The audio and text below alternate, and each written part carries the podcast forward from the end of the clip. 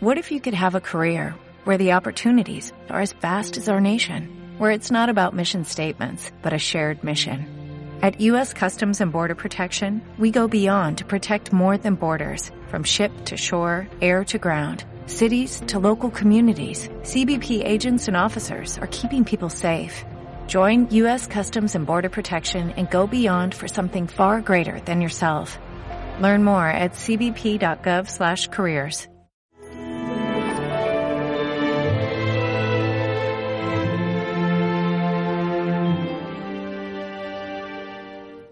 Al que mucho se le dio, mucho se reclamará.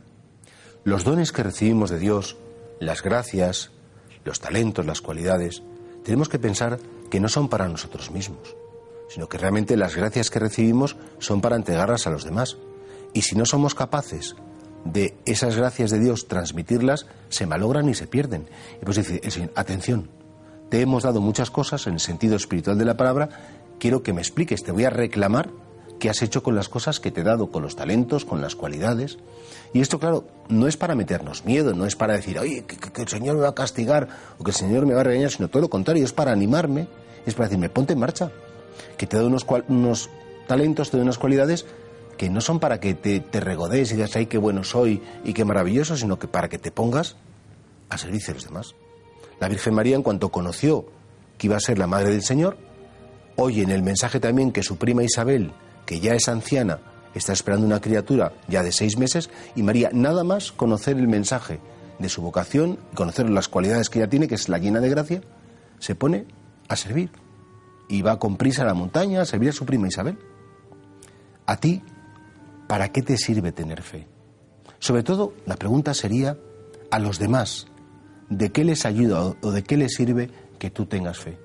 Se nota en tu casa, con tu mujer, con tu marido, o, con tus compañeros donde vives o, en tu trabajo, se nota que tienes fe y les beneficia, les hace bien que tú tengas fe.